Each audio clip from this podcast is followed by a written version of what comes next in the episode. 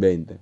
Pero sucedió que el principito, habiendo caminado largo tiempo a través de arenas, de rocas y de nieves, descubrió al fin una ruta. Y todas las rutas van hacia la morada de los hombres.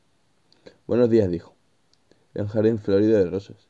Buenos días, dijeron las rosas. El principito las miró. Todas, todas se parecían a su flor. ¿Quiénes sois? les preguntó estupefacto. Somos rosas, dijeron las rosas. Ah, dijo el principito. Sintió muy desdichado.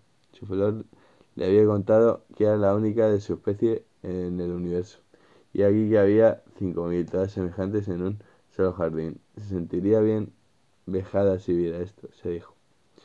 Tosiría enormemente y aparentaría morir para escapar del ridículo.